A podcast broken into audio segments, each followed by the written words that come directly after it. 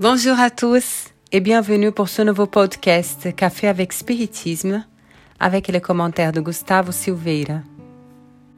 Aujourd'hui, nous arrivons à notre avant-dernier épisode de notre série Tout sur Jésus.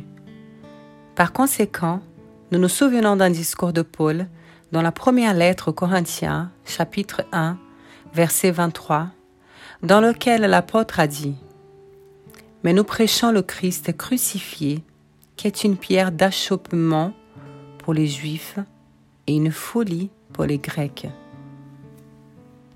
Non seulement dans ce premier chapitre comme dans d'autres, et aussi dans d'autres lettres, Paul souligne l'importance de la croix.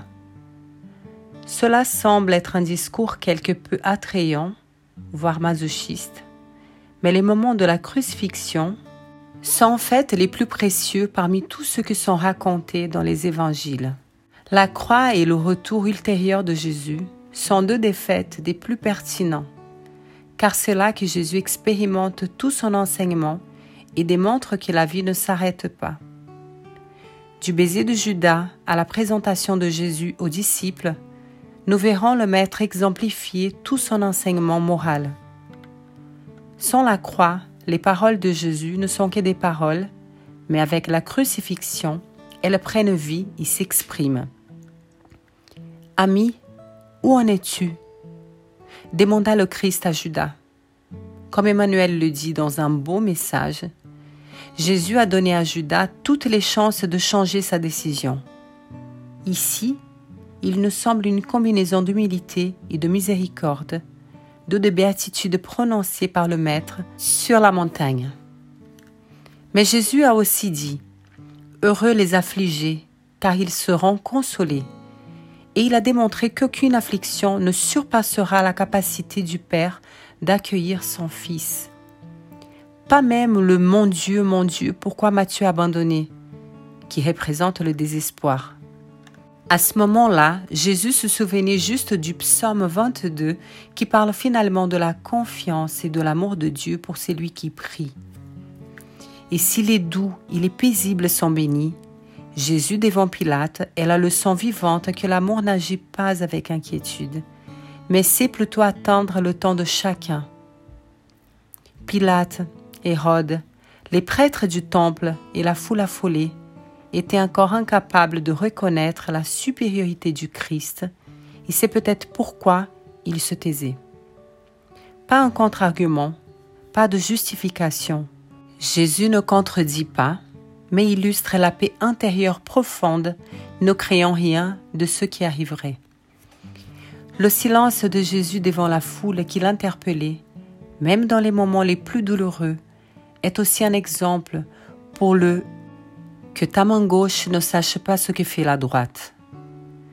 Pas de colère, pas d'appel à l'aide. Jésus ne s'est jamais plaint de tout ce qu'il avait fait pour le peuple. Même le discours ne résiste pas au mal, mais si quelqu'un te frappe sur la joue droite, offre lui aussi l'autre. Il en a Jésus l'application littérale. Il a littéralement tendu l'autre joue et n'a pas pu résister au mal qu'il voulait lui faire. Mais la dernière leçon, la demande de pardon, apporte la septième béatitude. Bienheureux les artisans de paix, car ils seront appelés enfants de Dieu. Seuls ceux qui sauront évoquer le pardon pourront apaiser le milieu dans lequel ils vivent. Et c'est curieux, car après la mort de Jésus, nous lirons Matthieu raconter. Et le centenier et ceux qui gardaient Jésus avec lui Voyant le tremblement de terre et les choses qui se sont produites, ils ont une grande peur et ont dit, Vraiment, celui-ci était le Fils de Dieu. Avec la crucifixion, nous sommes invités à prendre conscience que la justice est toujours divine et non la nôtre, que la malice d'autrui ne doit pas empêcher l'expression du bien qu'il en souhaite avoir.